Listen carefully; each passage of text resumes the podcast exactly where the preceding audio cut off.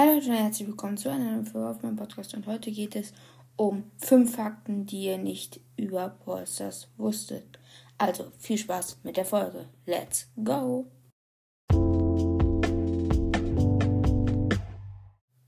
Erster Fakt.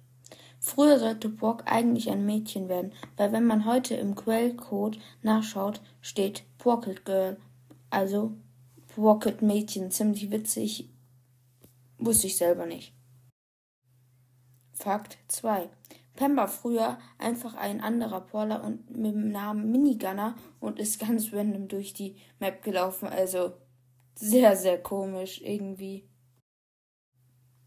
Früher, also wirklich früher, früher, konnte man mit Werbung Belohnungen aus Boxen verdoppeln. Ich glaube, das kann man sich auch irgendwie komisch vorstellen, weil überlegt man, man würde einen zweiten legendären Brawler bekommen dadurch. Das wäre irgendwie ein bisschen komisch. Also ich weiß nicht ganz, wie das gehen sollte. Fakt 4.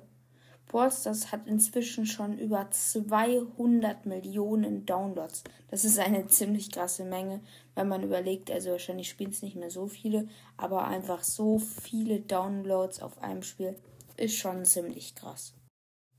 Supercell, also der Erfinder von Ballstars, hat inzwischen nur mit Ballstars 1,5 Milliarden Euro verdient, was einfach eine riesige Menge war. Genau, Leute, das war's schon mit der Folge. Ich hoffe, sie hat euch gefallen. Äh, ja, und dann würde ich mich auch schon verabschieden. Habt noch einen schönen Tag und bye bye.